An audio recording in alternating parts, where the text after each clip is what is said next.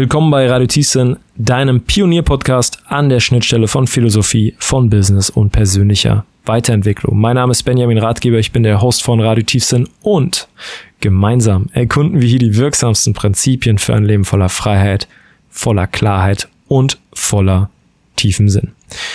Es ist lange her, seit wir das letzte Interview gemacht haben, hier auf Radio Tiefsinn.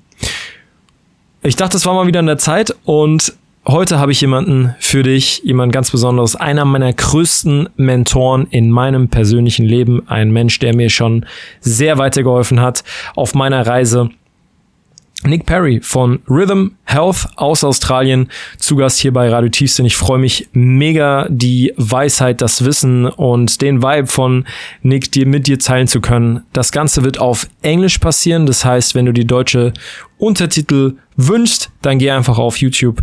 Da werde ich das Ganze mit deutschen Untertiteln hochladen. Ansonsten war es ein absoluter Deep Dive in all die Dinge, die wichtig sind für ein holistisches, gutes leben. Wir sprechen über Business, wir sprechen über Finanzen, über die Struggles auf dem Weg der Selbstständigkeit. Wir sprechen über Beziehungen, über die Frage, wann es eigentlich ist auch mal gut mit der persönlichen Weiterentwicklung. Wann können wir das Ganze auch mal fallen lassen? Wann geht es darum, das Leben mal zu genießen?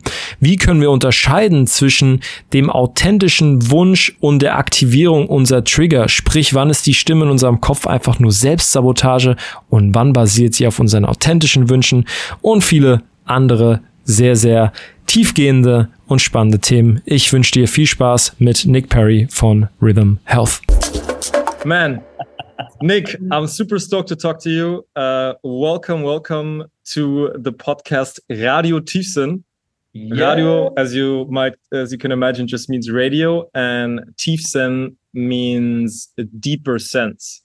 You know, we oh. Germans, we we like to make long words. So instead of deeper sense, we have one word that means deeper sense, but in one word. Amazing. So, thank you. Is, thank yeah. you for that. Yeah.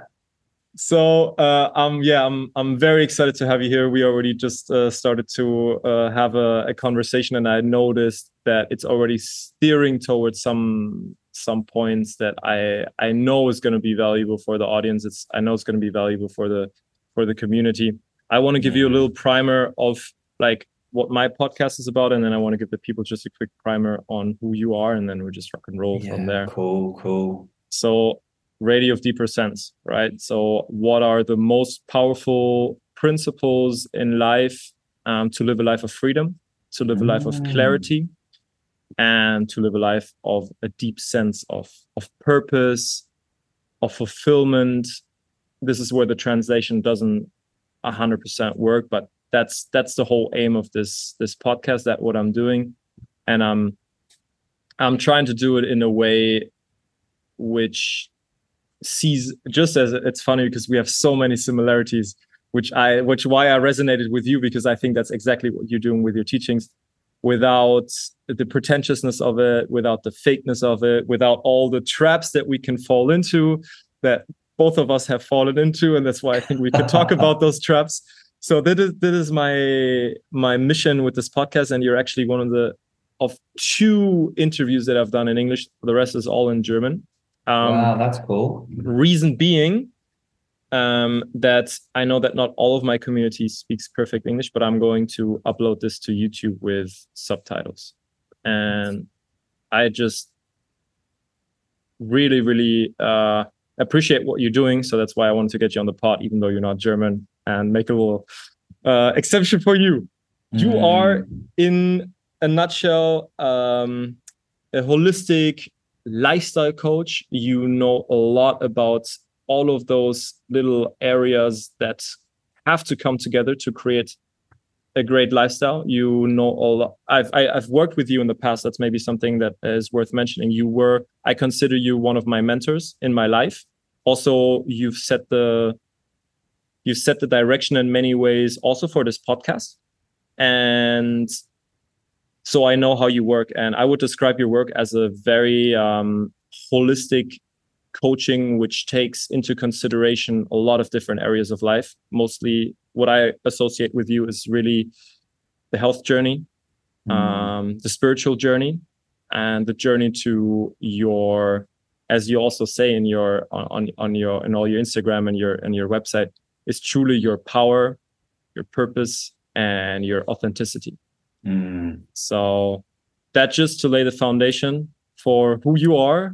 Did I describe that correct? Oh man, what a what a wrap! I'm stoked with with that. Um, yeah, that lead in. It, it, absolutely, you, the the the perspective that I have picked up for myself and it worked. And so therefore like i have to pay that forward uh, you know in my coaching is is the holistic approach because the compartmentalizing of self and human and spirit is inherently limiting. So sometimes it feels so vast like it can border on overwhelm but when the approach is you know, one little bite at a time, all of those aspects absolutely can integrate and that whole, that holistic experience can really be leveraged and, and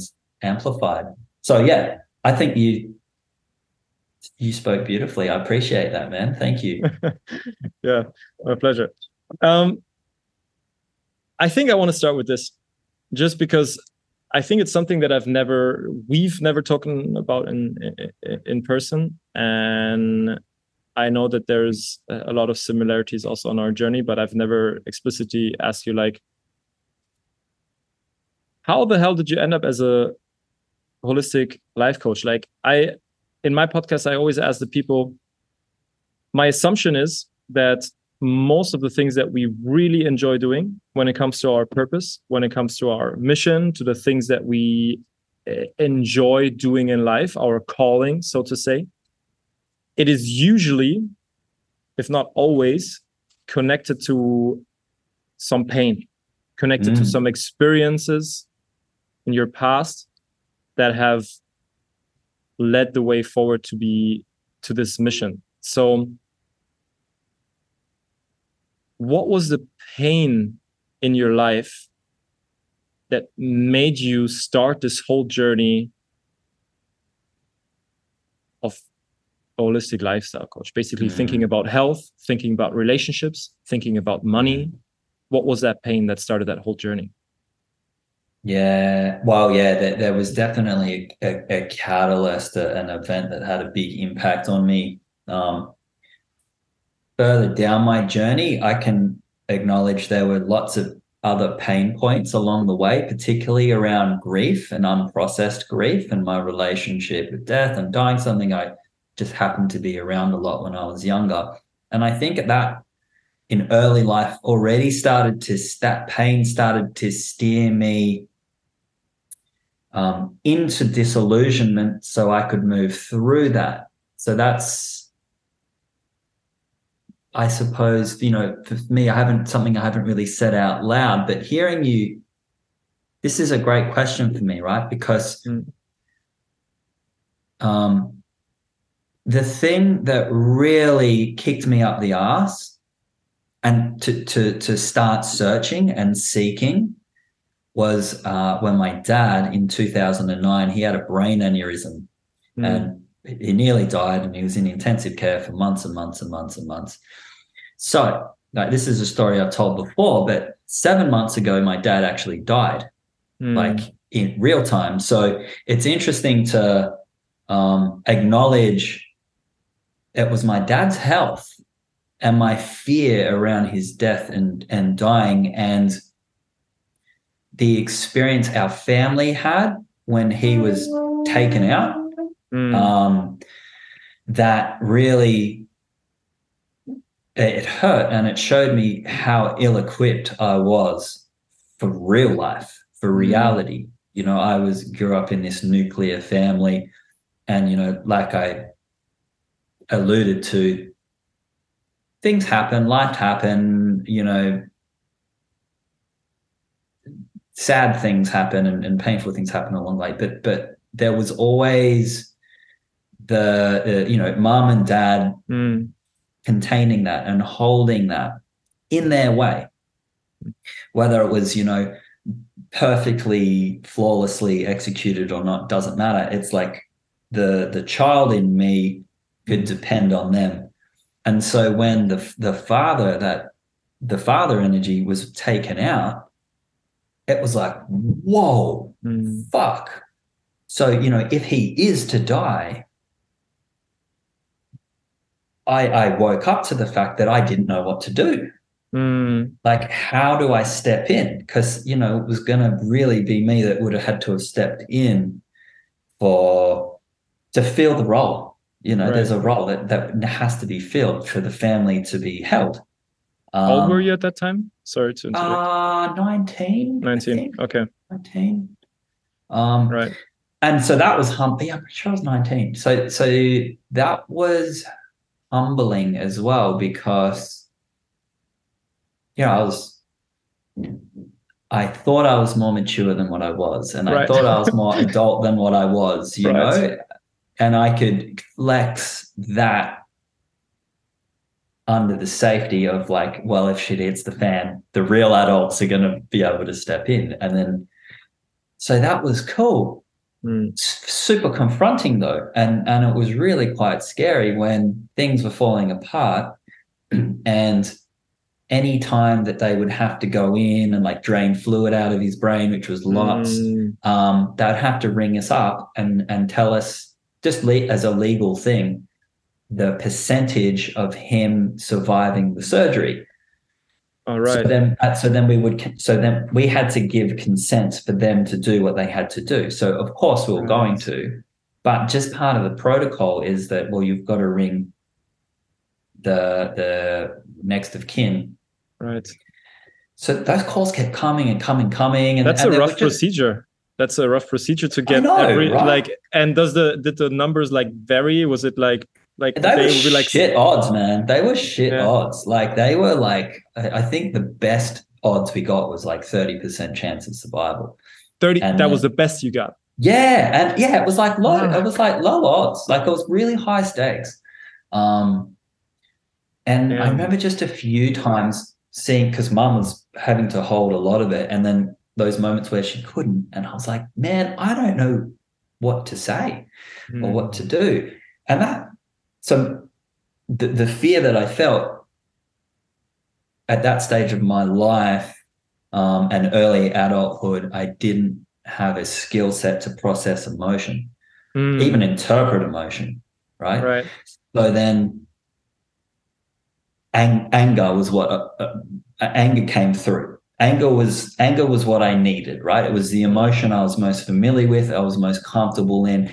So I had this like anger and rage that uh, I lent on a lot Mm. and it, and I channeled it into like determination to find answers to questions that I couldn't even articulate. I, I didn't even know what I was asking for, Mm. right? But I just knew there were all these gaps, all these blanks that I hadn't been Right. initiated into. So I I wasn't prepared for real life. And that that was when I went searching and, and I did a pretty you know drastic move. I moved to the other side of the country, like as far away as I could possibly get. I left everything behind. And, you know, I left the relationship I was in, which was. And we have uh, to pretty- mention that meaning uh, moving to the other side of the country in Germany doesn't really mean a lot because it's only like a three-hour drive. but for people in Australia, it's a yeah, yeah. It's it's uh well because of the weather patterns. I think it's about three and a half hour flight there and five hours back because you're going into a, a weather system called the Roaring Forties. But it's really far away. Perth is one of the most isolated cities in the world. So I just had to get in the deep end Mm. and yeah, that's what I did. Um, and, and yeah, sorry, my little boy, he's banging on the door. I don't know if you can hear that in the audio. no, I cannot hear. So anyway, it, it took, you know, it took a lot of time. It took a lot of time. And I'll say this because this might be interesting to your listeners. The first piece of solace that that I experienced, that reprieve, that like, oh, came when I found the teachings of Anthony DeMello. Mhm. So some people have heard of him, others haven't. He is he was the first spiritual influence that came that came onto my path. And look, man, there's there were so many checkpoints and and steps and and just those beautiful What was- synchronicities. What was something that you you've learned from Anthony DeMello that you would say change your life and change your perspective? Oh, I found a lot of his teachings super uncomfortable. So he he totally, which was cool. He Mm. totally um smashed my delusions around love. Mm, You know, What he'd say he'd say things like, um, okay, here's a here's a little meditation that he in, in one of his lectures that that he spoke about. He said, to paraphrase, he said, close your eyes and visualize your beloved, you know, the person that you love most right and call them forward and and you know hold them and look them in the eye and say to them i'd rather be happy than have you and uh, you know at the time the, the you know the person that i called in it was like the most uncomfortable thing and the message that he was conveying there is you don't really want to be happy. You don't really want to be free. Like, like you, you, you don't, you're not actually prepared to do whatever it takes to experience the thing you claim to be seeking. mhm. Yeah. Yeah. yeah. Yeah. Yeah. Yeah. He's like, because if you did, that is what it would take.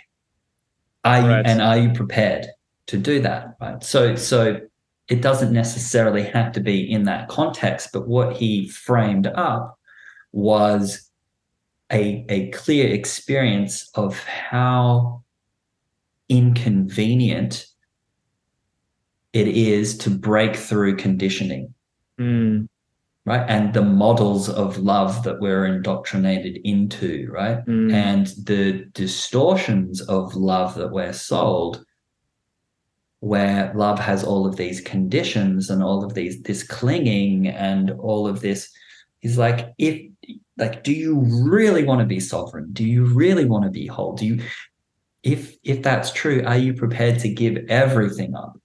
Mm, so, so that's one of countless man. This guy's this guy's Mm. work is phenomenal. But that's just an example of the stuff that um, i needed to sit with and be exposed to. Right. right? So it's, yeah. Um, because i needed to i just needed to understand my conditioning first and foremost awareness is the prerequisite of change and there was just so many things i was unaware of and a lot of that was the um, the entanglement and the, the the my addiction to guilt and the association that i had attached love and guilt are synonymous Right. right Yeah. and and you know love is inherently um love is self-sacrifice which is a very like christian indoctrination. Hmm um and what it would create actually was sort of disconnect and on the human level it would usually breed a degree of resentment because based on that model right or part of that model not not to you know shit on it but um the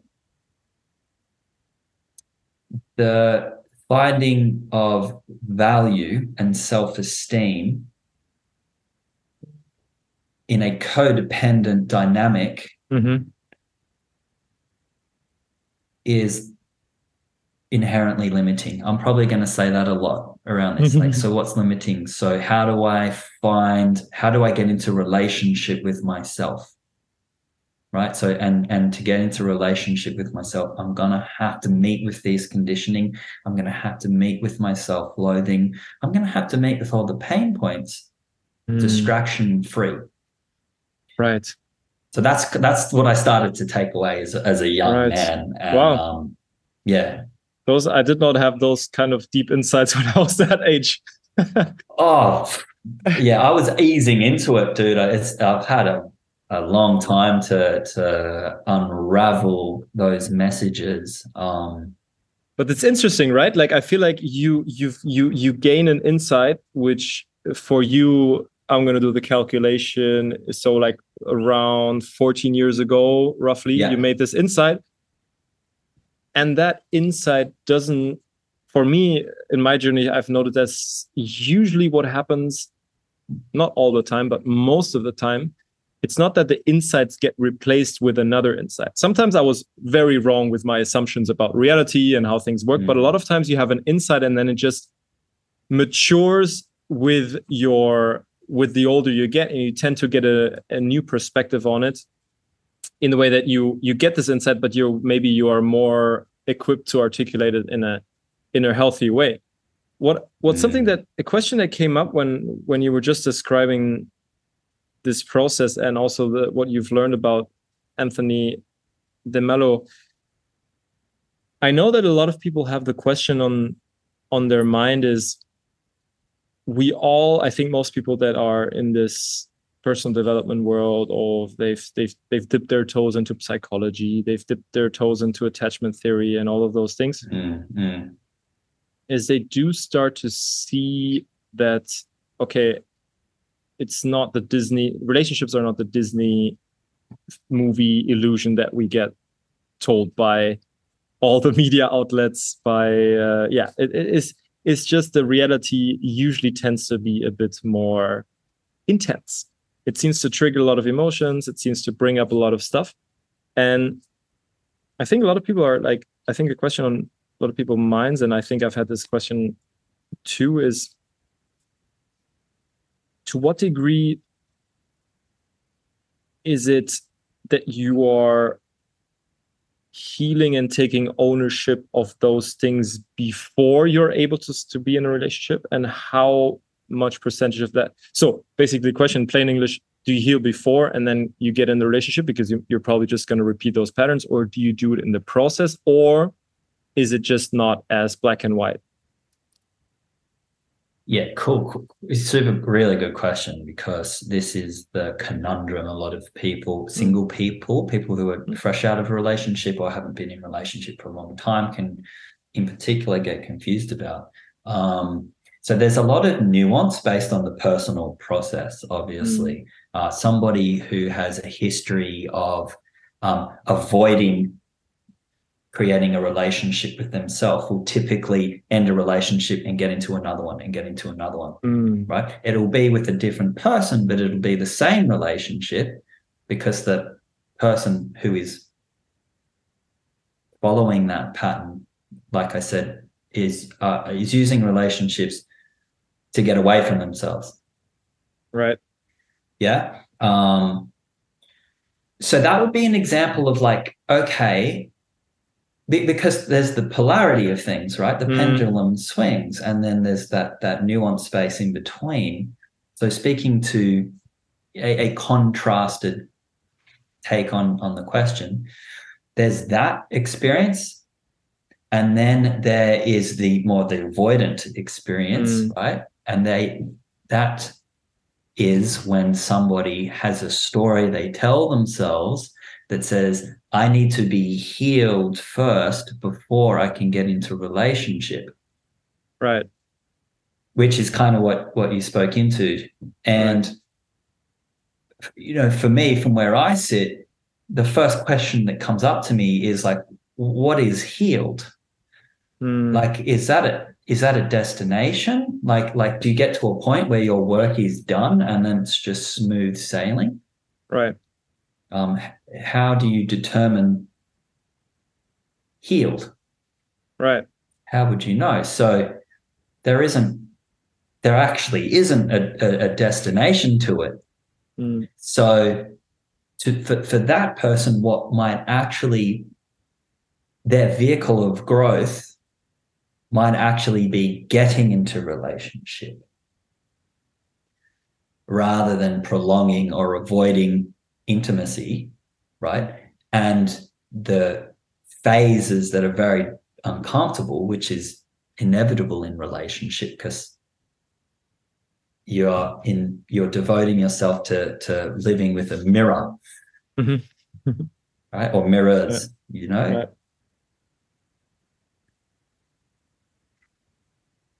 So uh, hmm, let me take a breath because it, it is a really important question to to discuss um, i think what's really valuable to consider, right, is a important part of life is finding your edge. Mm-hmm. Yeah. right. Right. So, so the edge that that brings but that is essentially you exploring or at least leaning into the space that's outside the familiar, outside your comfort zone, that feels a little bit dangerous right. right? It feels uncharted or it brings up emotions or whatever. Like, what is your edge? So, so is your is someone's edge being single, mm. right? Being with mm-hmm. themselves. then I would say, if that is your edge, lean into it. That's where the gold is for you. The cave right. you fear to enter. The the person who is like afraid of intimacy and and you know deep connection and vulnerability and, and commitment mm. right and they can sabotage potential relationships again and again and again and again and put stories over the top of it that justifies it it's like hey mm. why don't you explore this one why don't you lean into this yeah right because wherever your edge is, that's where the growth opportunity mm. is waiting for you. Yeah. S- super perfectly articulated because I was always like, how do you frame this in in a way that that uh, that makes sense? And I think to take those two, I mean, they're kind of like archetypes, right? The one that's so anxious that it can never be it can never be by themselves, and the one that's okay, I don't, I'm afraid of they would never admit that they're afraid of people, but I'm so afraid of being hurt that I'm just going to be better yeah. by myself. Yeah. And it, another question that comes up in the in the line of that for me though is because you do want to stay true to yourself, and I know that, for example, you you've shared. I'm not sure where, whether it was on a podcast uh, or in a personal, but you shared that you were avoidant, meaning that is um, avoidant and anxious is just the, the, frame that a lot of people use in the relationship. It makes a lot of sense. I found that very, very helpful to look through. I'm unfortunately a mix of both. So I'm what is called a fearful avoidant or disorganized. So I'm like, I got, I, got, I got the best of both worlds. Yeah, baby.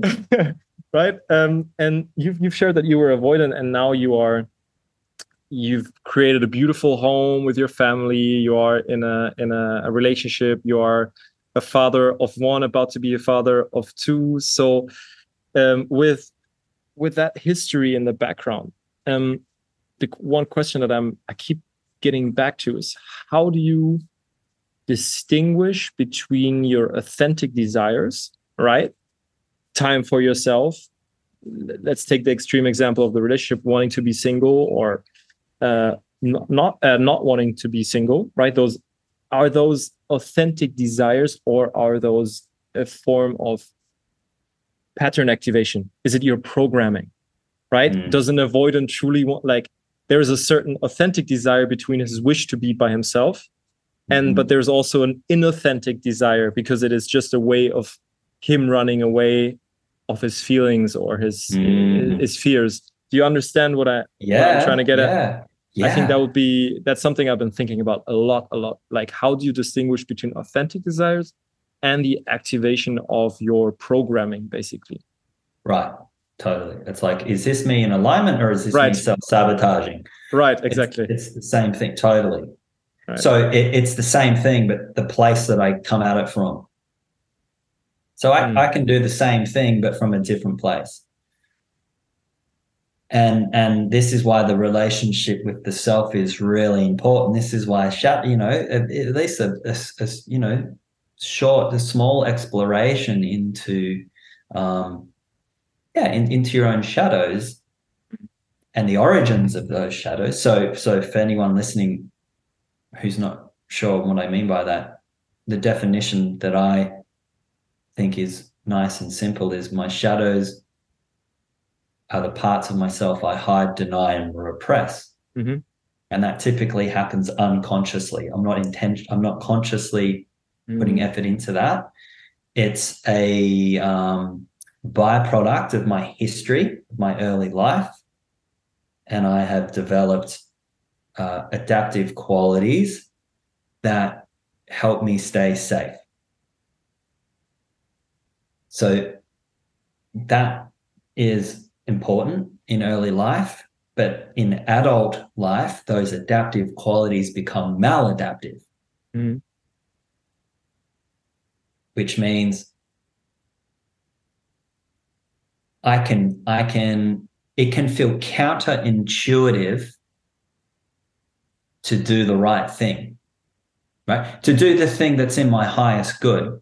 Mm-hmm. Right. Yeah, yeah, okay. Yeah, gotcha. Because my nervous system is not congruent with with my with with my like higher higher potential mm-hmm. um, and my higher vision so this is where it gets confusing man this is this actually can create quite a head fuck for for anybody oh, yeah. this is why like um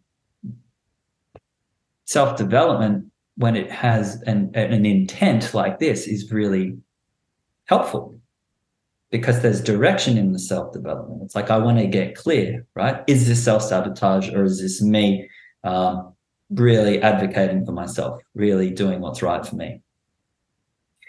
Um, so how can how can one discern well, I think pattern recognition is a good start, right? So reflecting on what are the outcomes that keep cycling in my life so I can reverse engineer what led me to this outcome. Well, it was this behavior. Okay, well, what influenced that behavior? Well, it was these thoughts that I had about the situation or the other person or myself. Cool. Well, what triggered those thoughts? Well, it was this these feelings that I was feeling in my body.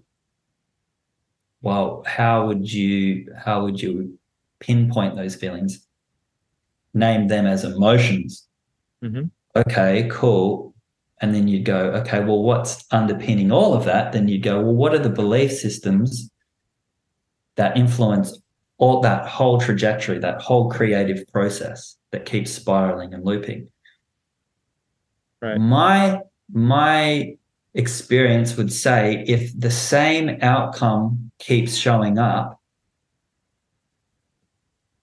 then it is likely it's coming from a distorted belief system. Meaning, I'm a perfect example. I kept I kept running away from relationships. Mm. But I had a belief that I couldn't be myself in relationships. Mm. And I believed it so, so strongly that I wouldn't even attempt to be myself in relationships. So, how I would behave, I'd get into a relationship and I'd abandon myself and I'd stop doing the things that I value that are important to me. Mm. Right. And I'd, I'd start to lose myself. And this is all unconscious. Right. Meaning ultimately what was happening was I couldn't see it, therefore I couldn't take self responsibility. So then the story I would put to it is this is the wrong relationship for me. I'm so constricted. I'm so trapped. I can't be myself. Mm. And that would help me. That would be the the means that I would end relationships from. Right right? Oh, it's this very so, paradoxical self fulfilling prophecy. Absolutely, absolutely. And then what would happen is that relationship ends, and I'm waiting for that big catharsis of freedom. And I'd be like, oh, oh I, it, it's not what I thought it was. Right. It turns out I did want to be in relationship. I did want to deepen into love. I did want to sit in the fire with this person. Um, but underpinning all of that is that I didn't feel feel worthy mm. to be in a such a multi-dimensional connection with someone. Mm. Like that's not for me. And if I were to show up in my authenticity, they would have left me. So these look, man, I'm just sort of like saying like this is this is the the the reverse engineering of going fuck is what what do I believe about myself and what do I believe about relationships? And until I ha- I, I can see those hidden beliefs, I can't truly discern like is this me in my pattern or is this me coming from my center and from my alignment. Mm. Because there have been other instances where my body, right? So the four cent- head, heart, gut, sex center are informing me, no, this is not right. Right. Right. This is not right. And in staying here, you are you are abandoning yourself. You're staying here for the wrong reasons. You're staying here because you pity the person or you feel guilty or you feel bad or you're afraid of hurting them. Um, you're afraid of being uh, branded as a perpetrator or a bad guy. Mm-hmm. There's a danger in that. So I stay. When actually, what is in alignment is to go, this has come to completion. I love you. Thank you for everything. Mm. ending this. I'm moving forward alone. hopefully this is speaking into your question a little bit. Yeah, man. full on, full on, yeah. full on. So mm.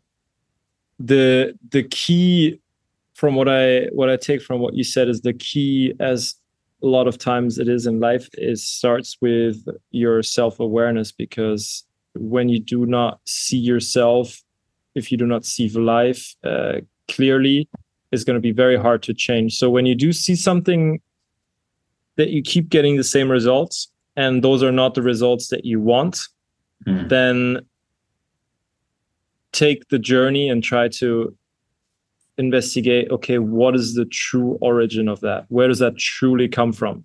And as you said, we and I've I resonated with that completely. We you if you do not do that, you tend to project what is inside of you onto another person. So you're saying, I cannot be myself around you, that means that is your fault, right? Because otherwise. I wouldn't be able to be myself. Eh, that means you're not the right person for me.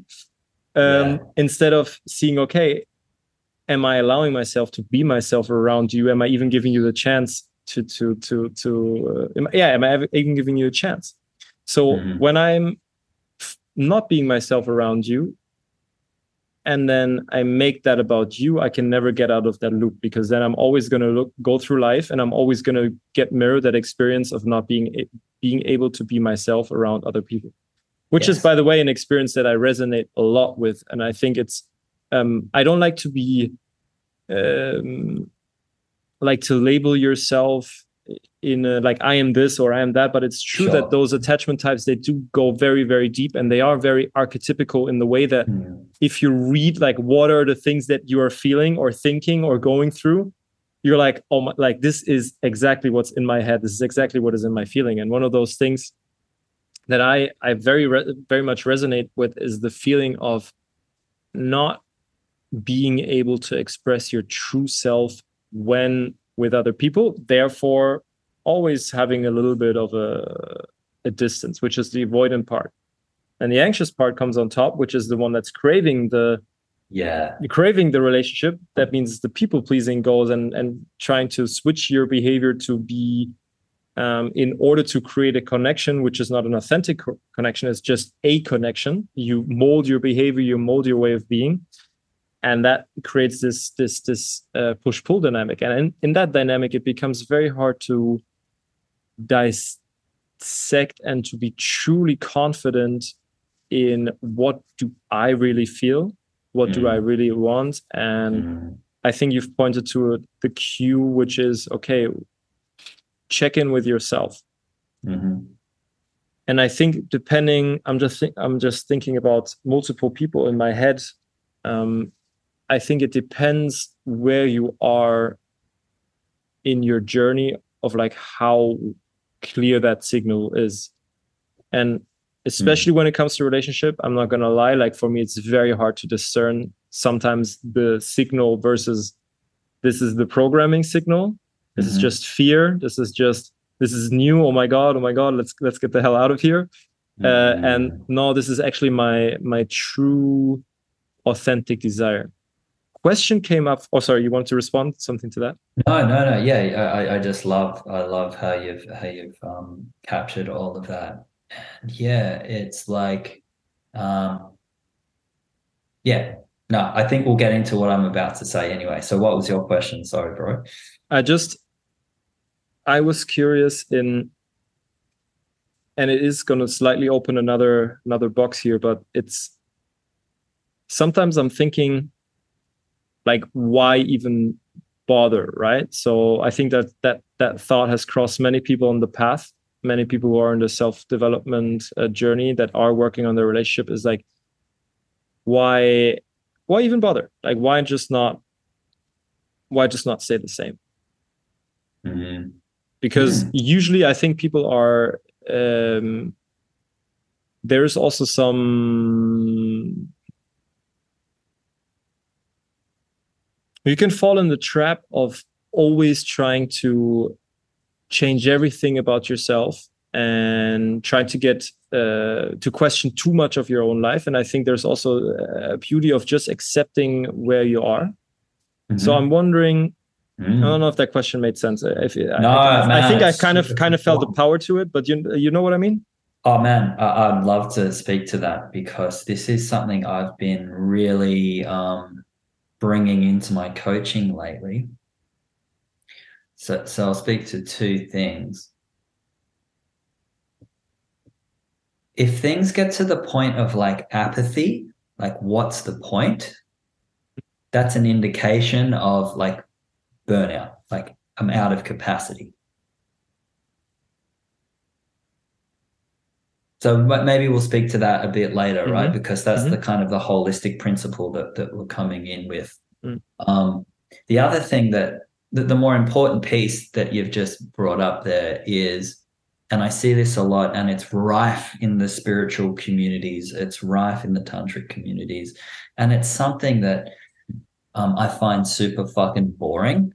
Um, is when people get stuck in a process. Right. Their whole life is processing, processing, processing, and it's like, hey, when do you get to the point where you say that's enough for today? I'm going surfing. Right. You know, so there, there needs to be um, an equilibrium, right? That's part of the skill that you need to learn is to go, that's enough. Mm. Right? That, that, that's enough processing. That's enough psychoanalyzing myself. That's because what it actually becomes, it's just that shadow. It's that shadow that says you're not good enough. You're not worthy. Right. Exactly. And, and that triggers the fear. So you're going, what you're actually doing is reinforcing a belief of not being enough. And if I could only figure this out about myself, then I'd be enough to do the thing that I want to do or show up in the world the way I want to show up. Mm. And it's just neurosis. But what's happened is the spiritual lingo and the self development lingo has woven in. So it's, it, it, it's, it sounds it sounds legitimate, but actually it's just more fucking bullshit. Right. Right. Right. And, and, and this is something I've really enjoyed um, calling out people I'm working with at the moment more and more and more. It's it's like, man, can you let it go? Can you just fucking let it go? Yeah. Maybe that's one you don't need to understand fully, right? The question is, can you let that go? Yeah, I can. Then fucking let it go. Stop stop running around in circles, right? And answer me this what would you rather be doing? than sitting at your desk with your journal, racking your fucking brain, trying to, you know, understand w- what your dad did and what age you were and why, you know, you're showing up this way. What would happen if you did the thing? If you just did the thing, do the thing. That's what I'm trying to say. Yeah, do yeah. the thing. It's like you you you may relate. I this is an example for me with business. Right. Right. Um, I it- it's always an edge for me. Business is an edge for me because it means I have to keep putting myself into the world, keep putting myself into the Mm. world, keep sharing my process and my message and blah blah. And I can um get stuck on on the on the hamster wheel Mhm. going i don't feel right to, to make this post right and the post is written and the fucking i picked the picture and it's all good and then it's like Yeah. but what is it you know what's holding me back and it's like nick shut the fuck up hit send throw your phone away and go do something go live Right. um so there is a payoff in being stuck in process. Right. which means and the payoff is i don't have to do the thing. I Exactly. get to stay paralyzed. I get to not take action. Right? I get to be powerless. I get to be the victim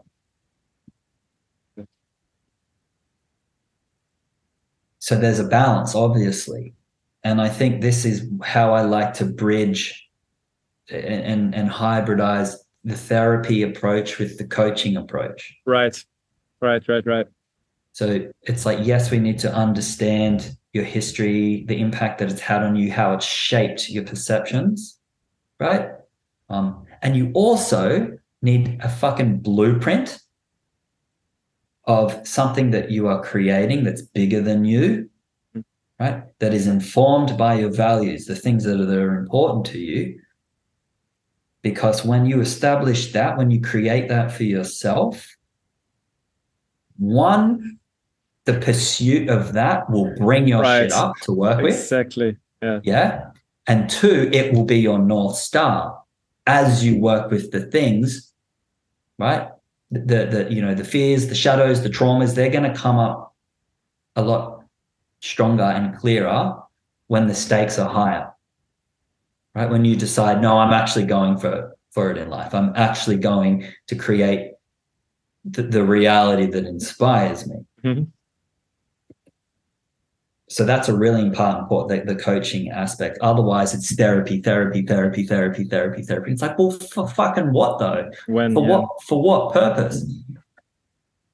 you so beautifully described exactly the process. I'm going. It's it's funny. We have so many similarities in the way that we view life and also our business and our our coaching. That's exactly. I've been. I feel like I'm more and more having to play that role of like, hey, listen, go create your dream life, make that, craft that vision, and then do the things that will create the outcomes that will bring you closer to that vision. Mhm. And all of that internal stuff, trust me, it will come. Just yeah, focus on the doing, get the stuff done, and you will feel the cringe when you post on Instagram. You will feel your feel of abandonment when you do like when you launch your offer, or like you will feel the shame when you when you're trying to sell your first painting that you've spent five hours on painting on. Like all of the things that you're trying to because the illusion is I think that a lot of people are this fly man. a lot of uh, illusions that uh, the people are falling under is they think if I do all of the work beforehand, if I process all of that stuff, and if I do all the therapy, I will be free of discomfort when I do finally go for my dream, and it will be Yeah. all a sweet ride. There will be, it will all come easy. It will all come in flow, pure abundance Mm. uh, at every single day, and it will just be sweet all along. And I think that is a, a trap. And I think it's Yeah. it doesn't serve you to hold that ideal because then if it's if it's not true, and then you do run into difficulties or you do see hey that you get still get triggered about some stuff you can make the big mistakes to either assume that your dream is not worth pursuing because it is actually hard and you thought it was going to be easy or you think that all of those work that you have done is actually not wasn't worth it and then you've wasted three or four years of your life just doing all mm. of that internal work. And I think both of those places are not very empowering places to be in. So mm. I think I see the very similar to you. Just be realistic. Like, hey, when you build that blueprint, you called it a blueprint, a vision, whatever you want to uh, uh, call it, and you're actually going for it. Trust me, it will come up anyways. Yes. Do not worry about that one. yes. Yeah, you can be sure of that. When yeah. when you figure out what's meaningful to you and then you start to devote yourself to that, all parts of yourself you hold in judgment will will get louder. Yeah. So yeah, sure. yeah, right on, man. Right on. That and and that's the exciting thing is the realization we are never we are never free of risk. Mm. There's a risk in not doing it, and there is a risk in doing it. Right. Right. But that that each those two risks point in different directions.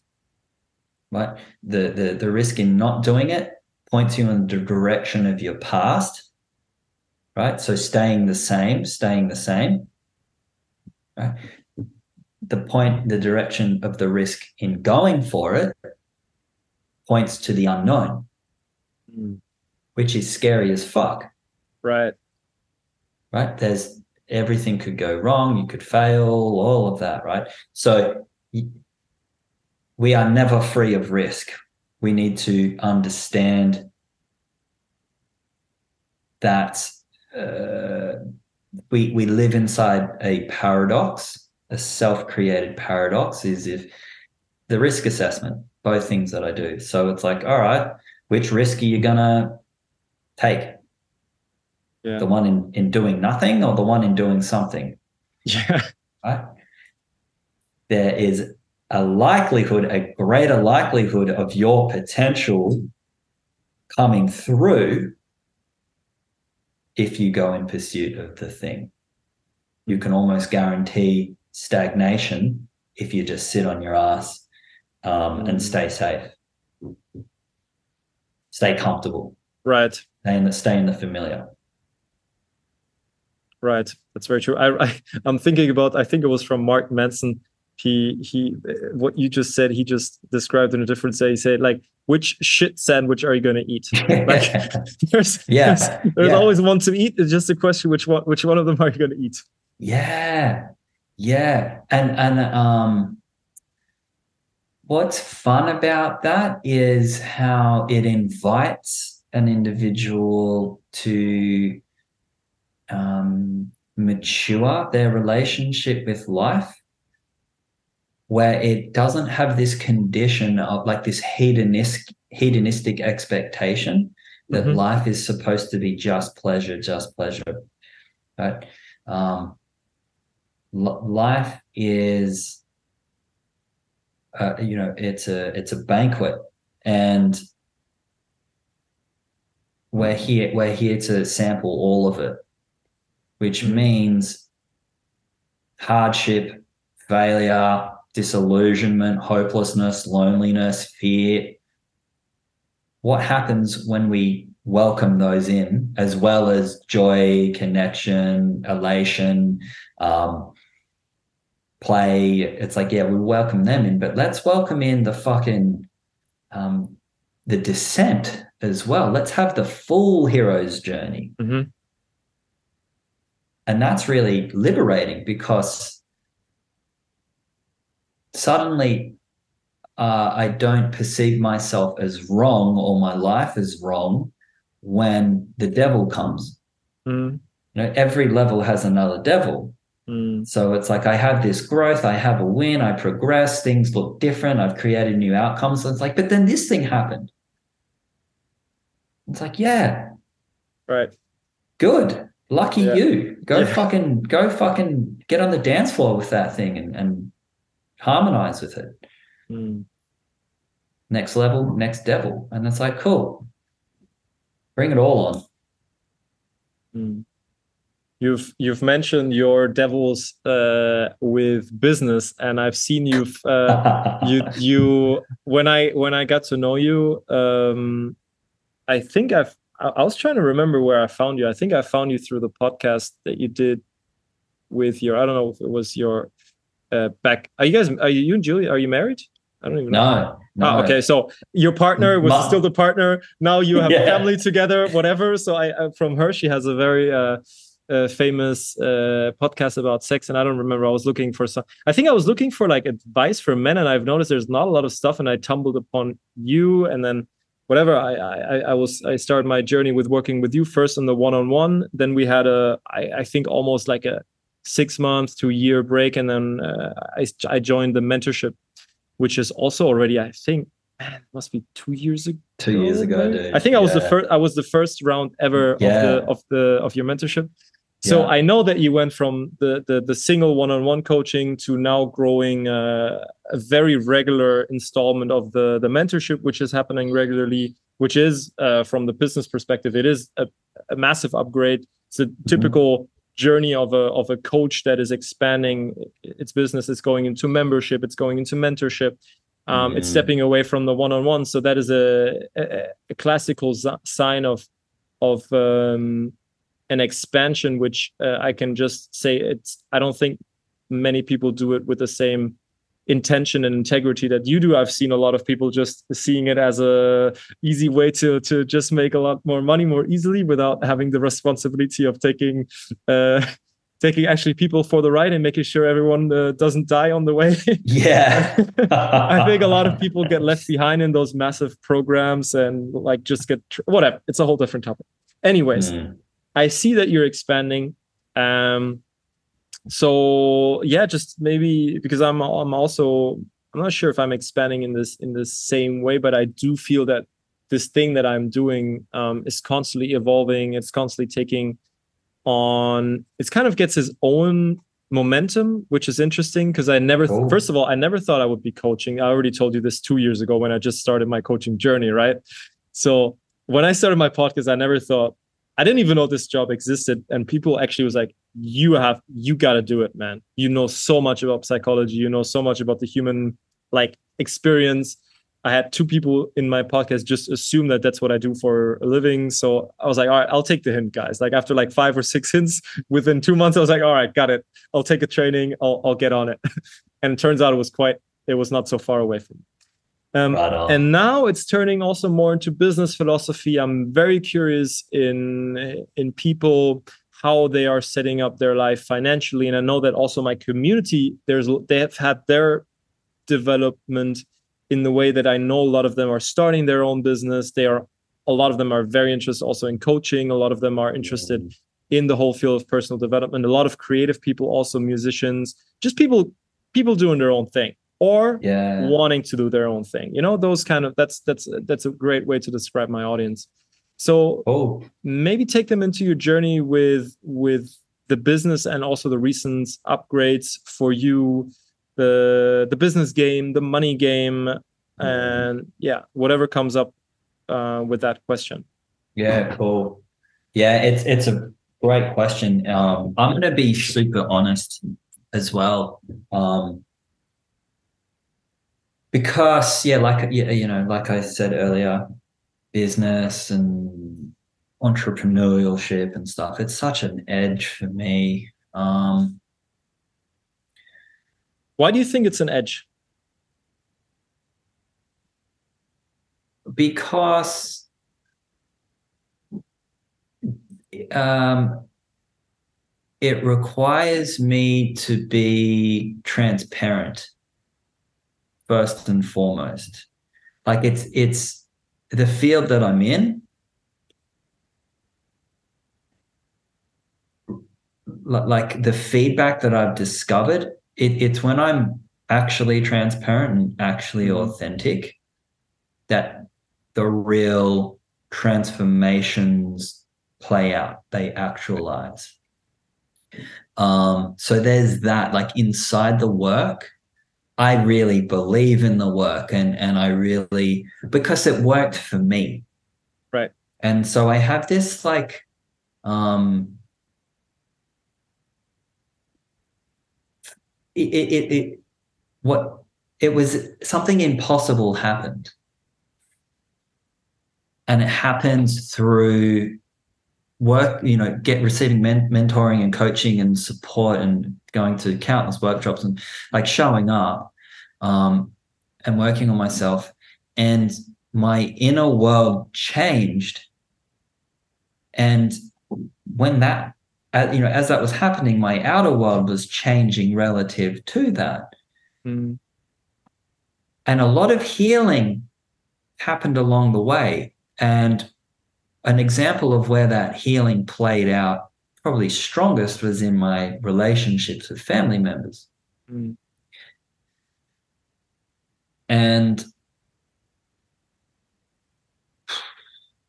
it it's it's something that is so I don't know. I just I you know just speaking to it now. There's just this emotion, eh, this uh, this emotional charge around it for me of like I get to have good relationships with my family. Like I get to be connected to them. I get to be in love with them. Um, as one example, right? that's that's an aspect of it then there's the what what i came to learn and discover along the way is this concept of limitless potential so i got to fall over the wall of my limitations and change my entire identity and my perception of self to identify as a creator which means that whatever whatever i dream up is can come into form, into formation. And it happened. Right. That's the thing. Like it happened. It's a it's a fun concept, but when the yeah. the the principles are applied, right, and they are applied consistent consistently with devotion, reality changes its form. Right things arrive. Like I live in this fucking rad house yeah, and I have man, a family and yeah, and when I, you know, there have been times where in my personal development journey where I was literally homeless, mm. like literally uh, in full expression of my limitation, my limiting beliefs. Right. So this is, I think, I'm going to get more okay. onto the onto the point here, but I think what I'm trying to say is um, part of the edge for me is the fact that I so genuinely want the people I work with to win. Mm. And I 100% believe that they can. Mm. And and so yeah, there, there's that um yeah finding finding a centered state in that sometimes i have to really be like okay let go of any attachments to a projected outcome here you know like stay present mm. stay in the process mm.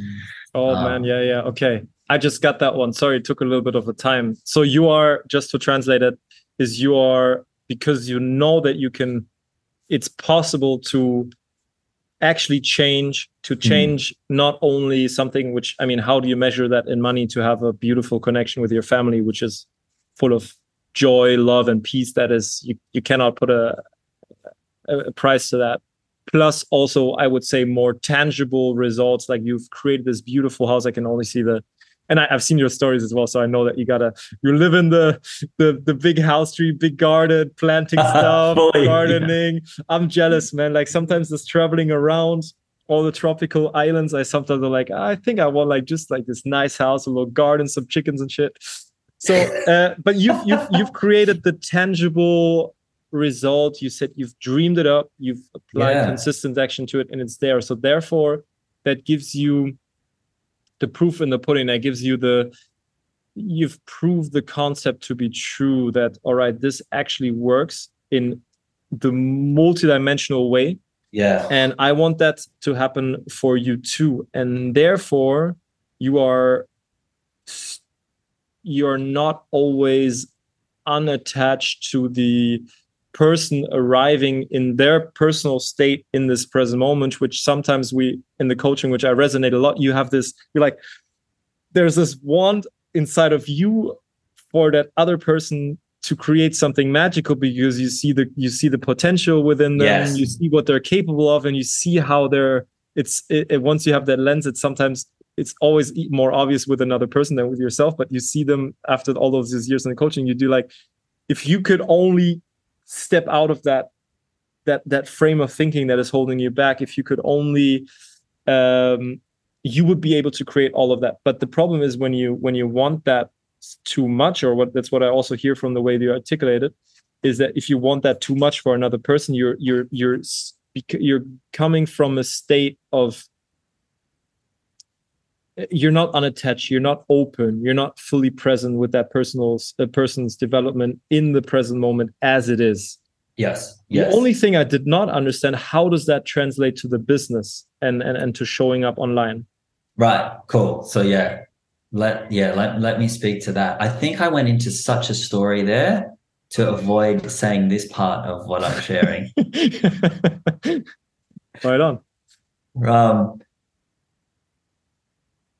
my business brings up my shadow of not good enough Mm. more than anything else. Mm. Um, and with that comes a deep sense of shame. And under that comes a, a, a very um, strong, visceral paranoia and fear. Mm, and I'm just waiting for the lynch mob to knock on my door. I'm just Right. waiting, waiting to be cancelled, you know? Um and and what what I have to meet with every day in my business is that is that in an internal experience, that shadow, the experience of that belief that I believe. Like I fucking still believe that. Absolutely, I still believe. Like that's not he like broken and fully integrated. My not good enough shit is prolific. Um, so, how I work with that is like what we said earlier it's in the doing, it's creating a new offering, um, it's increasing rates it's um, investing back into the business. It's developing it. It's it's making a statement through my actions that says i'm here to stay. And not only that i'm here to expand.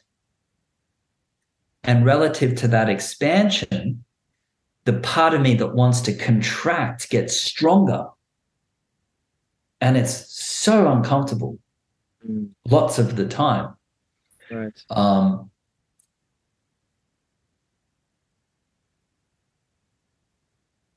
so I, it, that and and that is like the work, so to speak, right? It's about being in relationship with the contraction and all parts of me that feel feel like I'm unworthy, um, and not you know have these stories of not yet, or I just need another qualification, or you know I just need to like give this much shit away for free, and then I'll have ticked my community service box enough that it, I warrant operating business in the field of personal development or you know men's work or whatever. Right. and it's just always there man. Like it hasn't gone away yet. It's gone up levels? Mm, but the, but the devil keeps coming through. And what's so interesting is let's say on level 1 the devil's this big and it feels this intense. Level 7 the devil that comes through there feels the same. It feels just as big and just as intense. Only this time, more has been created, and the stakes are higher. And and um, there's uh, you know I'm responsible for more things, Mm. and in some ways I'm building a profile, and and people are starting to see me in in a certain light, or they're starting to project onto me as like I'm this flawless guy who's amazing at relationships and the embodied masculine. And I'm like, no, no, no, no, no. Like that's part, part of me is, but the part of me that's going to connect to you is the part of me that isn't. right. Right. It's like the, the human part of me is the is the best at what I do. It's Right. the flawed part of me that really gets it and can really follow your process, Mm, right? With the torch. And together we go, we help you find the blind spots. So it's like managing that stuff um, is edgy. And throughout the journey of that, there are seasons Mhm. summer, autumn, winter, spring. Right. And so then the winter comes. Right. And no one's buying anything. And I don't have a plan B. You know, I don't have a day job. And so I can push and push and push. But regardless of how hard I'm pushing, the season is winter. Right. So, how do I navigate that? Especially now that we've got this um, mortgage that's that's uh, pretty good. It's a pretty solid mortgage. We've got a stepdaughter. I've got a son. I've got a baby that's being born in in in three weeks. Like, like then there's the the humble um, aspect of me that lives in the matrix, that lives inside capitalism, that that is playing the game, that's learning to play the game, right? That I've been in denial of the game, and I've been in denial that I live in the paradigm. So again, there's this deeper maturation and leaning into that edge. That that opportunity is just there continually, relentlessly, especially in in the winter of like, okay, if I get stuck in survival, I'm fucked. If I get stuck in victimhood and poor me, I'm absolutely fucked. Oh And That's so where I want to be right now. I could so justify being there because I'm in winter and Right. things aren't going the way I think they should. So the spiritual work there is to go, okay, give me a couple hours in victim. I'm just going to indulge, you know, Right, I'm just going right. to be like there. And then it's like, but then I've got to flip it and I've got to get into my creator archetype Mhm. and start perceiving the potential. What's the idea I don't have? What's the solution that doesn't exist yet, but it but it's out there? How do I call that in? Mhm. And you know, there are times where I just want to burn everything down. Right. So badly want to burn it down. So badly want to give up. Um, I think I've, you know, dust my hands ago. I've done a pretty good job. I've left some, created some great resources. There's a there's a decent legacy here. Um, now just give me some inane fucking job, right? Mm. That makes things reliable and easy and consistent Right. Right. And I got to fucking kind of uh, you know indulge in that as well. I can't marginalize that and deny that. I'd be like, okay, well that is an option. That is in the field of potential. Right. Maybe maybe I do need to do that. Right? Maybe that's what my higher self is moving me toward for, for a reason that I don't quite understand yet. But in the bigger timeline of my life, it'll make perfect sense. Right. So, yeah, what you know, now at this stage of life, the stakes have never been higher, which is pretty common as we move through life as a man, and Mhm. we p- typically pick up more responsibilities along the way. Um, the threshold feels more intense and the volume of time I spend outside the threshold in that really intense space seems longer, longer than it ever has been. It seems like absurdly long sometimes. Mm. So it's like, again, now we come back to the spiritual work and then we come back to the biological work. Right. The spiritual work is to breathe into the space, to open up to receptivity, to, you know, keep the energetic pillar open. And then there's the self-regulation. It's like get in nature, mate. Bring your fucking stress response down. Right. You just, Mm. you're just catastrophizing this in your head. Right now, it's all good. Mm. So so that's the mind stuff, that's the the physical stuff, that's the, you know, um, as much as I want the the rush and the dopamine, like having a second coffee, that's I know that's not a good choice. That's what I understand about biology. If you're stressed, don't have fucking stimulants. Mhm. Simple stuff like that really come into play Right. In navigating the edge in business for me, um, in showing up to life in a bold way, in a way that is aligned and congruent with expansion and purpose and all of that. Right.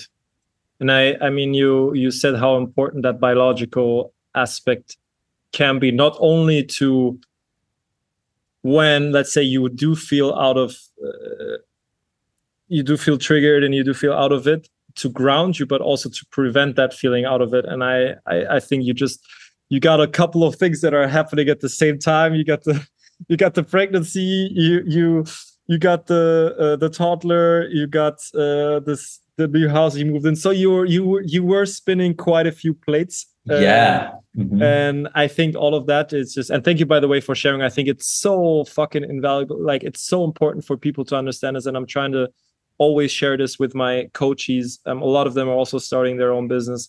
And they've been I, cannot explain another way. They've been like they're gaslighting themselves into a, a way to do business uh, which is just it's based on this fake Instagram business, juicy business guru that are manifesting their money with ease, and it's just a another snake's oil yeah. salesman approach with a different spiritual uh how do you say?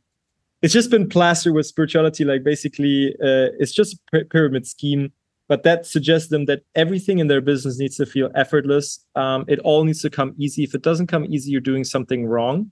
Yeah. Which is fucked up because then even if you are successful but it wasn't easy that means you still did something wrong. So yeah. you're fucked either way. Either you're yeah. fucked because it's not happening that means you're working on your energy or let's say you did make it happen but maybe there was some moments where you're like oh man this is actually pretty hard that means also you did something wrong so you're double fucked Right and I think on. it's so important that you share from a perspective from I think you are compared to where a lot of people that are starting, you do have a very established business. You've been running for many years and it is an expansion state. And to have someone at that point to tell you, like, listen, there's a lot of struggle. There's still um, things that are coming up for me in business. Mm-hmm. Um, and I still have that devil on my shoulder. And mm-hmm. it's just the way that I understood you said it, the devil is the same. You just get better at dealing with it. You're you're getting better at holding that part of yourself, allowing yourself to feel the feels, go through the emotions, but then also to eventually say, hey, all right, now stop. Let me get back into, as you said, the creator mode. Let me get back into business. Yeah. Let me do yeah. it like as a dream figure for sure, as that, that inner critic, definitely. But also, um, an example of the devil is because the devil, the devil's the, the teacher, the devil's the guru always. Mm. So we need to see the devil as an ally, not as this um, enemy, mm. which is the philosophy of like, not only should you expect hardship, you should want it. Right. Like want it. It keeps you interesting, if nothing else. Um, but an example of the devil could be someone who, let's say, they've had a really good run in for two years in their coaching business. Mm. Um, and they're just starting to get a momentum. They're getting lots of word of mouth referrals. Right. Um, they've got they've got a little office space and people coming in, and then COVID. Right right? And it's and they were a massage therapist, so they were hands on, you know. And it's like, here's your fucking devil. Mm. What do you do? Sink or swim, you know, wallow or find a way. Right. So so that that devil comes in any form. As right. there's the there's the devil on the shoulder, absolutely, but then there's real the, the devil reality offers you yeah. as well. Right. Which we can try and deny, and that that won't work. I guarantee you. Um, or we can go, oh, this is the devil for me at this level, um, mm. giving me, you know, initiating me, initiating me into my power. Um, yeah, into my power, whatever is required in that time. Do you feel like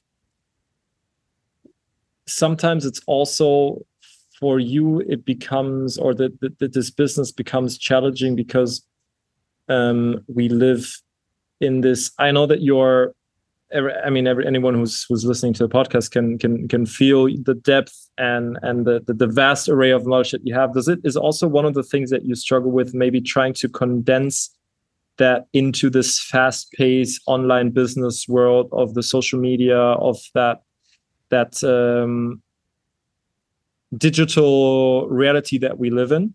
Is that a struggle for you? Yeah big, yeah the reason it's a struggle for me is because um, marketing is not a skill i naturally have. Mm-hmm. i think that's what it gets down to is some of the marketing principles. Like anyone that's new to business that's listening to this the sooner you come to terms with marketing being most of the battle, the better. Right. Yeah. So yeah, just, yeah. just just hear that. Whoever needs to hear that. Um, if you can start to learn some of those principles, avatar, you know, like target audience, um, you know, the language that that that audience speaks in, um, their their pain points, the solutions you can offer to their pain points, like some of those, you know, like copywriting principles and shit like that. Mm. That are true. It's like these are the fucking pain points and these are solutions that, that I can offer around that. The better. So like holistic lifestyle coach, even as a title, sometimes I'm like, fuck, that's lame. But there's no, it's just a good title. It's apt. It's on point because I genuinely that's been me the whole way. This has been my indoctrination as a coach has been working with people holistically. I never had that allopathic medical indoctrination. Mm. It's mm. always been um, work with the issue as a symptom or a side effect of something greater, mm. and and go on a journey and discover what what the actual core issue is for mm. somebody, the person. Um, so yeah, in the noise and in the hustle and bustle, I do. I struggle. I find mm. it because because of the, the the the marketing. I'm a marketing novice. Right. Right. Yeah. All, yeah. yeah. Sorry. Go ahead. No, no. I was saying it all. It all changes so quick. It's like you know, reels are the bread and butter of a, of an online business now, and it's like reels. Were they, were they even around ago? Like a year, a year and a half ago? Mm. It's like this whole new, um, it's this whole new template that we that is engineered to to get into the the the feelings and the psychology of a person. It's a marketing mm-hmm. tool. Exactly. Reels. And before that, it was like Instagram TV. And before that, it was like fucking, I don't know, some other shit, boomerang you know oh yeah yeah, yeah. how cool can your boomerang be um, so for me i just wish it was i love the old like the original instagram format which was like here's a photo and i'm going to write this right? right and you have an attention span that is longer than three minutes so you can get through the whole thing and maybe take a few breaths with the message that was that was conveyed in what I shared. Right. Um, and maybe that'll land for you, and maybe you can take that away and it'll help you. Um, or maybe it will um, open up inquiry and you discover that we're going to be a good match as you know a coach client relationship so for me there's a cynic that i need to get over right because right. it's not helpful but I see like these TikToks of people going, hmm, and like pointing to fucking nothing. Hmm, and then the caption comes in, and I'm just like, I've, I've never done one of them. I don't think I can get over my right. right. But I, but it works. So, right, right, right. And I think that is a yeah. very, very, uh, and a very important point for anyone who's, whether it might be a creator business, going into coaching, running their own um, their own business. It, it, it is you have you've you've got a different starting point because you've already you got people know you from the podcast. They've they followed your page for some time, right? So you're not starting at zero. But someone mm. who is starting at zero, they my assumption is that they do have to play the game to some extent. Yeah. That doesn't yeah. mean they have to play 100% as everyone is else is playing, but they do have to understand the rule of what is working today. Yes. And then like you said, they probably have to get over their cynicism if they do have some integrity. And this, I think, this is a problem. That, that's why I ask because I'm, I'm the same. I, I am not perfect with marketing. I'm learning a lot about it, and I'm uh, I'm getting better. Um, you do have to battle those voices within yourself that doesn't fully agree with the development of the world with seeing reality mm-hmm. as it is, mm-hmm. right taking what is there and using that to advance your agenda which hopefully is a good agenda that serves people and has a has a good intention mm. um, at the same time not getting stuck in that in the in that pointing or like you know like there, it's also a trap to just to to fall into and try to catch the latest trend and always being up to date and just doing whatever everyone else is doing so it, it becomes a a very um a very delicate dance between mm. using what is there using the what is working what are the marketing principles that it would be very unwise to not use in your business yeah to yeah. not think about mm-hmm.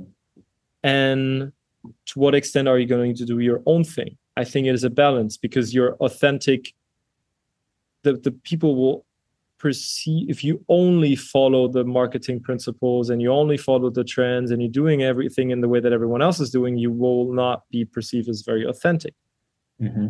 and at the same way you also nowadays you do have a lot of different opportunities. You could start if you let's say you really enjoy writing words and that is the way that you connect best to your audience well great then just focus on the newsletter and only think about your top of funnel like how do i get more people into this newsletter as the only question of how running my business like simplifying it.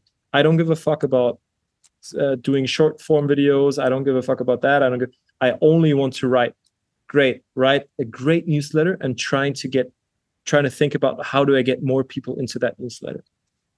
And yeah so we do have a little bit of of different tools to play but we are unfortunately we are i think we are restricted by um, certain realities of zeitgeist you know like what's yeah. what's what's going on right now what are the digital things that are working where is the attention? We're all paying with our attention attention economy is the new thing so where is that where are all the eyeballs at where are the ears at? And you got to get in there maybe yeah you, I, felt the resistance so I, I i nodded when you you articulated so that like you have the cynic inside of you that's kind of just well like yeah that's kind of like bullshit. I'm i'm above that or i don't want to get into that.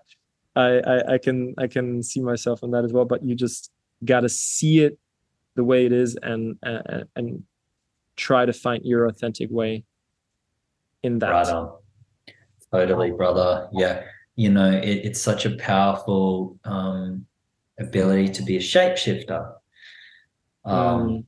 so it's like yeah how how malleable can I be? And the more malleable I can be, that the better it is. Mm. Because these trends do move quickly. Um, so if I can shapeshift with them, right? At the, the the the core of the shapeshifter is is is the authentic self, is the integrity, uh, you know, is the value system of the business, is is the core message of the business, is you know there are um, uh, there is a clear demographic of people I serve. Mm. So that remains, but it's just just the shape shifting of right. following those trends is it's possible to, to have a more objective take on it, not like what is going wrong with the world. Like this is like like what is like right. doing a TikTok dance have to do with men's fucking mental health, you know, like right, right. But people fucking love it, so maybe, yeah, yeah. But I think I think you captured it beautifully, man. You said it so you said it so well because there. I'm kind of just thrashing it now. Um, yeah, marketing, man. There's there's it is a science. It is an absolute science, and that's what's exciting. Like you say, it can be done well. It can be done um, tastefully. It can be done uh, in in service, like from a place of service. And those scientific principles, which are more readily, you know, accessible to learn and understand, they just absolutely work. That's what trips me out, man. Is that they it works. Right. And, and it's the same as money. Like, let's just kind of like It's funny that you said money. Over there for a second. That was going to be my next question. yeah, it's the same conversation. I think. Um, first of all, I think with money,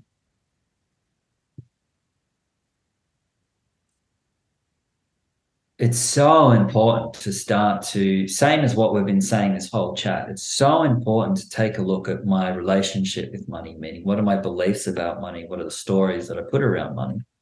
And is there a double signal that says i want money but i push it away energetically i push it away because money is the root of all evil because rich people are snobs because money changes people because you know i don't need much to live and blah but but I'm struggling and I need money. So mm.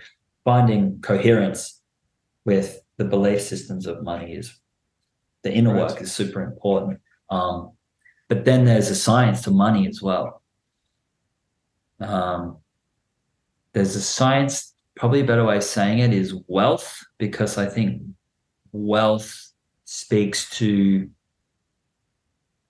more than just money as we know it as mm-hmm. legal tender. Wealth mm-hmm takes the form of you know any number of forms. And if you want you can learn about it. And if you follow the principles it will come into your life. And this is so bizarre to me but it's something that i'm seeing. I'm seeing friends get into different um so like not that I, I do this, but let's say the e-commerce thing is massive at mm-hmm. the moment. It's right. like the frontier stage of e-commerce and like the whole drop shipping and like the whole print to order thing and the whole Facebook ads, oh, yeah. fucking leveraging and shit. Now, there are formulas that are current that are current that are relevant to the systems and models that that stuff is being brought up through and if you follow the formula, it you have money in your bank. It's like if you're a barista and you follow the formula, which is grind the coffee, put this much in, press it with this much pressure, put it in the fucking thing and press the button, it'll come out the same basically every time. Mm. It's a formula. Mm-hmm. And then, you know, there's your little sort of little personal touch that you throw in, and that's cool. That makes it special. But I think what I'm trying to say here, man, is what I'm starting to wake up to is my relationship with money has been hard work in exchange for fucking dosh.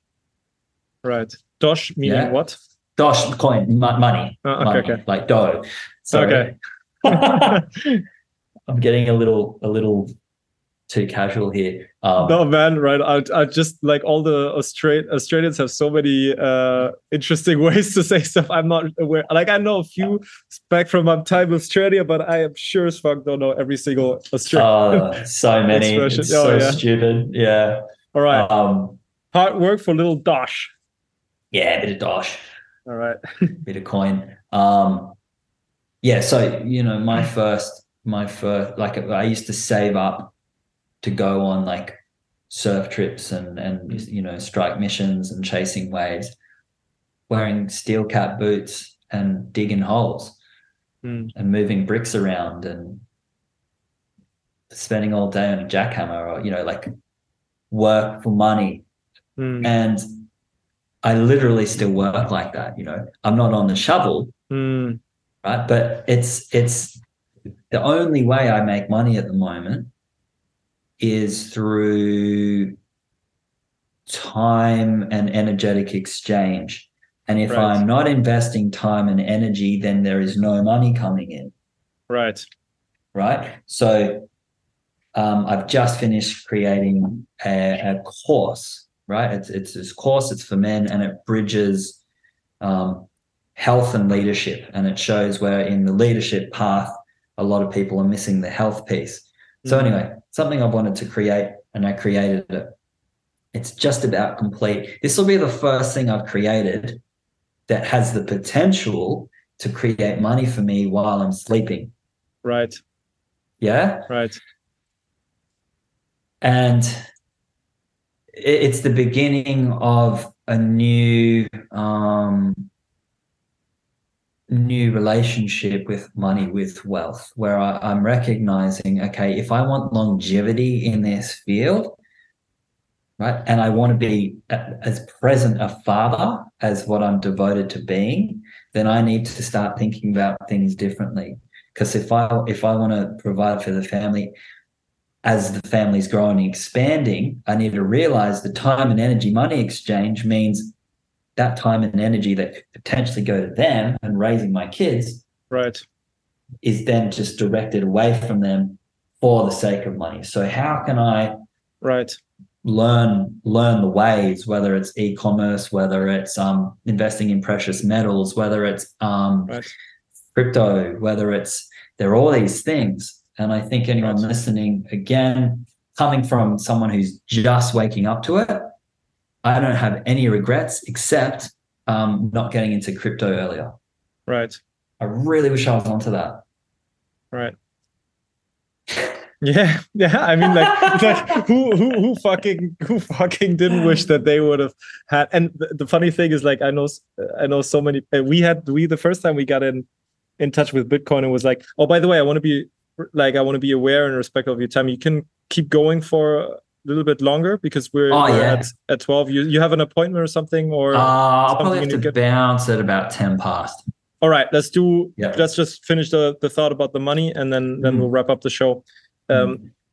i we were we had bitcoin when it was around like 200 but we're like oh man imagine when we bought it when it was like 10 right so when when it was at 200 and now then eventually went to 60000 but i think you've the, the, the, essence that I that I got out of it is it's also there is rules just like in life there's rules just like in marketing there are rules there's rules in finances which the thing that you've uncovered for yourself is all right in order to create wealth meaning that i get to spend time with my kids not having to worry about that every hour that I spend with my kids is an hour that I get less to create the resources that I need for my kids. So I get to choose yes. do I create resources for them or do I get to be with them? And the way out is to create a system where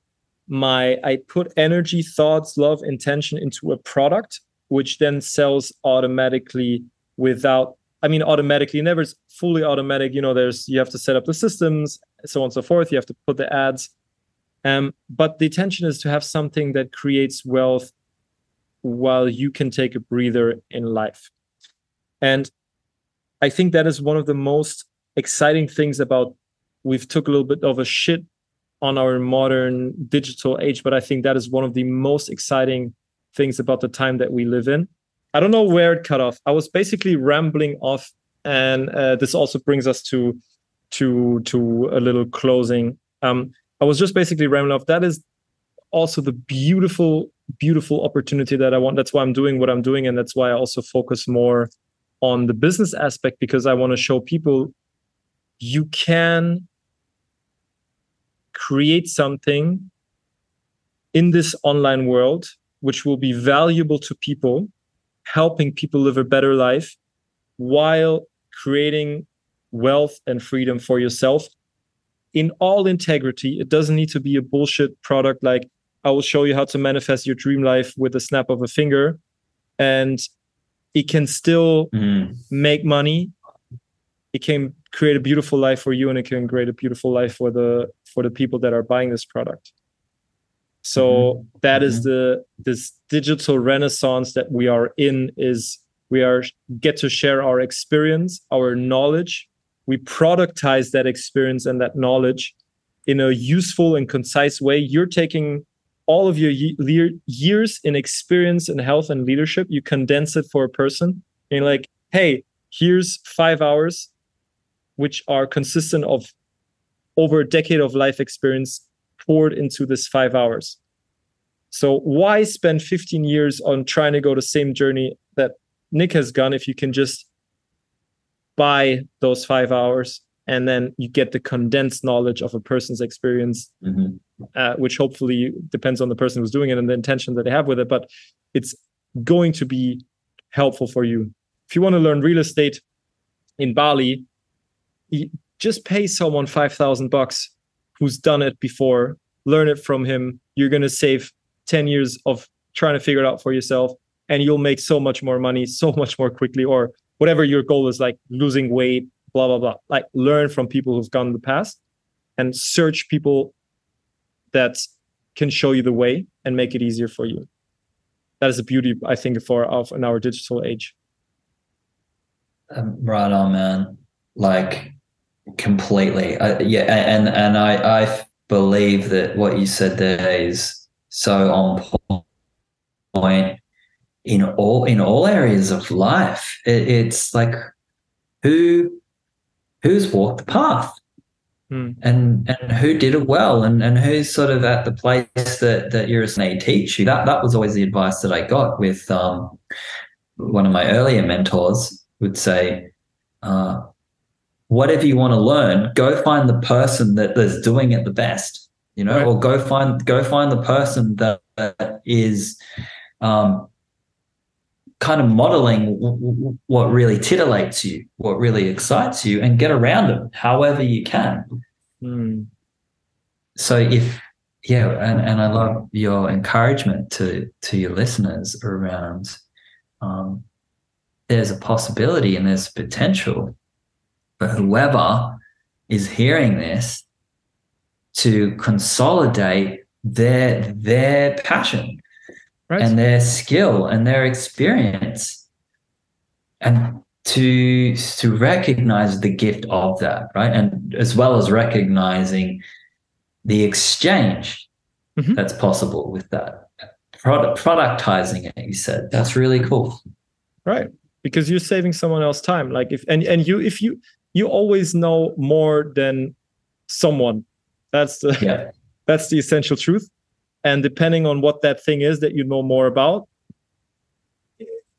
it's going to be it has a certain value to know that. Mhm. to Mhm. like if someone doesn't know how to lose weight and you do know how to lose weight like yeah they can go on youtube. Yeah get they can try to figure it out by themselves. Yeah they can go all those extra ways. But if you have that condensed form and you know for sure hey this is how to do it they they will find value in that. And they will do they will appreciate the the shortcut that you offer.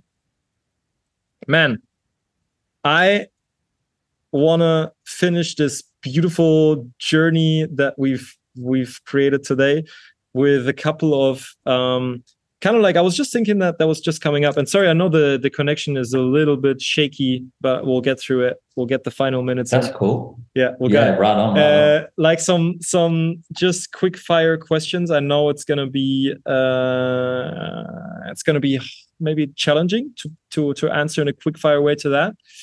Um but you said you found out that there's rules and principles as well in marketing and finance and i just want to get one to three of your principles on all the subjects i'm going to throw at you. One to three most important principles that you found out about finance. One is money management. Um, get get pinpoint organized with your accounts, um, with your savings, with your expenses, with your profit, with your, tax, um, and and have a system where you you split up those ratios once a week or once a month or whatever your pay comes in and be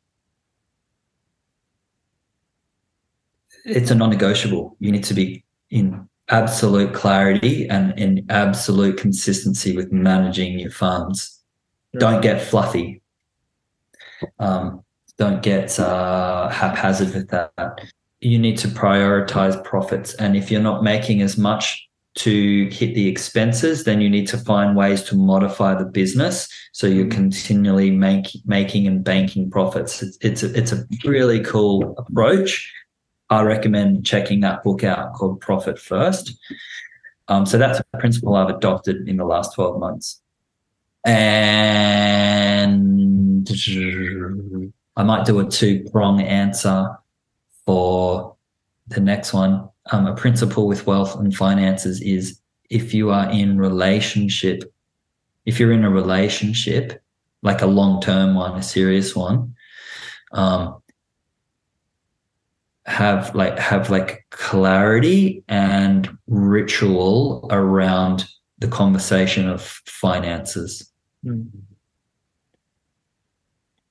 So to expand just briefly on that, one is it's to know where you're up to, where each other is up to. It's to know what, you know, it's to know your expenses like in your lifestyle, right? To have full see when you're not clear about your finances, you're worried about your finances. Right. That that's kind of another principle to understand that if you that's why I'm saying the first principle I said is get get super organized. Mm. Have multiple accounts open where you you put you put things right because if that's not there, you will worry because you will not be clear, and that will take so much energy and life force from you. Right. It will take energy and life force from the relationship too. So so really bring that in. Um, and another really cool add-on to that is see the money you have as our money, mm. not my money and your money. So in a long-term relationship, if you can approach it as our money, that does a lot for um, money doesn't become a wedge in between the relationship. Right. Right. right? It becomes it becomes part of the, the connective force. So there's the team aspect that's going on with it. The, the, the, the other prong of that I'll say is as a principle, um, know how much you need to live your desired lifestyle. Like get really clear on the figure you need to live your desired lifestyle. And then you work backwards from there. Yep. Then you know if your business is cutting it, or then you know, okay, I need to ex- expand out into other things, right? Or I need to hire a, a you know a marketing professional because because the goal is two and a half mil a year. Right. Right. I, I need to start start with the end in mind, and then I can assess and go, am I on track? And it's like not even close. Right. So so that will guide and inform you about what needs to come and what needs to go. Right. But don't not have a figure. Don't just blindly just try and make money. Have have that target.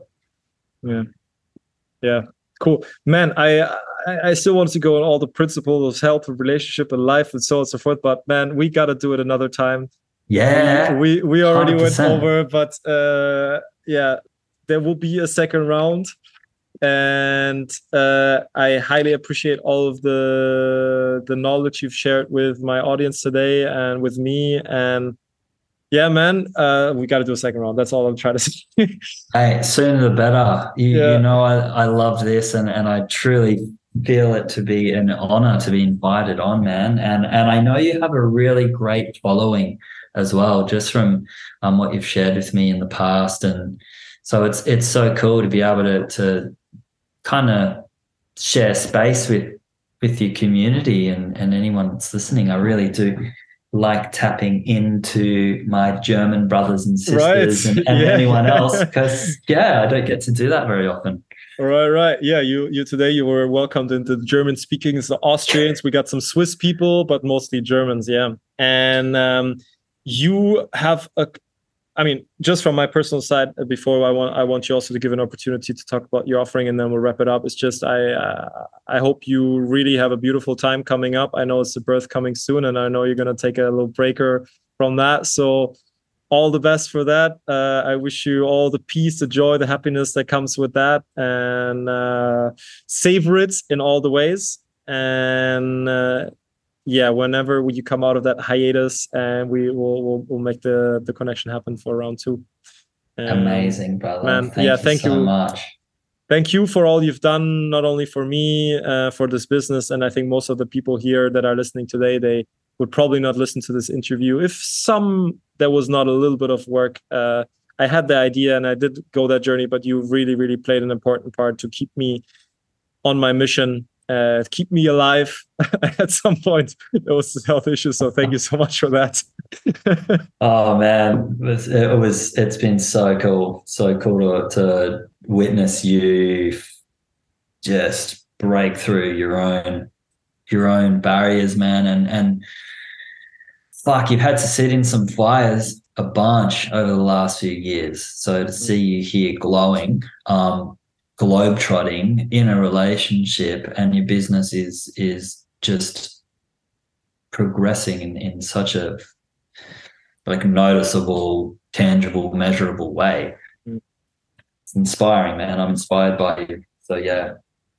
Awesome. Thank you so much if people want to get in touch with you to work with you where which would be the best place to to get in touch with you best place um, website man. rhythmhealth.com.au spelled with a h so r-h-y-t-h-m health. Um, just go to the contact form shoot me a message. Um, for the for the I haven't opened up one on like one off one on ones for for a long time, but leading up to the birth, um, there's just been a, a, lot of requests for that lately. So if anyone did just want to tap in for a, a, a one off one on one session, that's on the table till the end of July. Oh, um, yeah. And then you can just follow along on Instagram, Rhythm Health. Um, yeah, man. And and I, you know, love hearing from people. So if you want to get in touch and say hello, please do. Yeah. And also I've seen you another resource that I saw that you guys are you're running the intimacy blueprint. Um, so people want to dive deeper also into that and they want to explore their relationship, they want to create more intimacy, they can also check that out. That's created with your partner. Yeah, that's that's yeah, that's cool. That's a co-creation. Um that launches um, the start of June. Uh. Yes, so very soon, April, May, June. Yeah. Um, so we've put a lot of work into figuring out some of these structures and concepts and tools that are conducive to um, fostering healthy and intimacy and, and, a thriving relationship. And it's been um, a long road to learn about some of these some of the these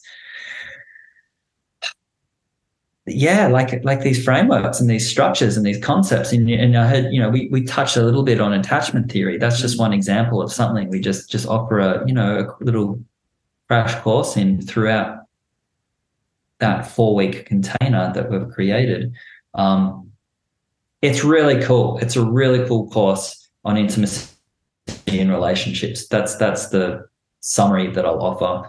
It's open to anyone, single people, people in relationships, but it's punchy and it's just the stuff that we've learned that has made a massive difference in our relationship. Right. So yeah. Awesome. For yeah, yeah. Go go check out Nick. Go connect him in all the ways that that um, that you can. Uh, thanks again. If we're gonna wrap the podcast with just one short last little message you got for everyone who's still tuned in and still listening? So, so the message is it's the reminder that the, the parts of yourself you hold in judgment are the parts that need you to love on them. Right. So you can't judge away judgment. You can't criticize away criticism. So whatever part of you might be holding you in a shame cycle or criticizing you, um, sit with that, get underneath it, and see see it as an ally and and bring it in instead of pushing it away. Mm-hmm. Um, yeah, I think that that message has been coming up a lot just in coaching, which is you know the people have had this perception of like I need to eradicate certain parts of myself. It doesn't work like that. The parts of yourself that we're trying to marginalize are actually need they need to be held in love so just get curious about those aspects and um, see their tenderness, see their vulnerability, see their attempt of protecting you. And uh, yeah, stop pushing them away because when you do that, they get in the driver's seat and they wreak havoc. If you can love on them, then you're the one that's in control again. So yeah, yeah, that's that just feels like the piece to share right now. Right on. Man, thanks so much. Thank you, brother. Big love. And yeah, I'll round two for sure. Yes. Let's lock that in. Das war's mit der Folge. Die Links wie immer in den Show Notes und ich freue mich über jeden, der Radio Tiefsinn ein Rating da lässt, der einen kleinen Text verfasst als Review für Apple Podcast oder der diesen Podcast mit seinen Freunden, mit seinen Liebsten teilt. Wie immer, so much love to you. Bis zum nächsten Mal. Dein Benjamin.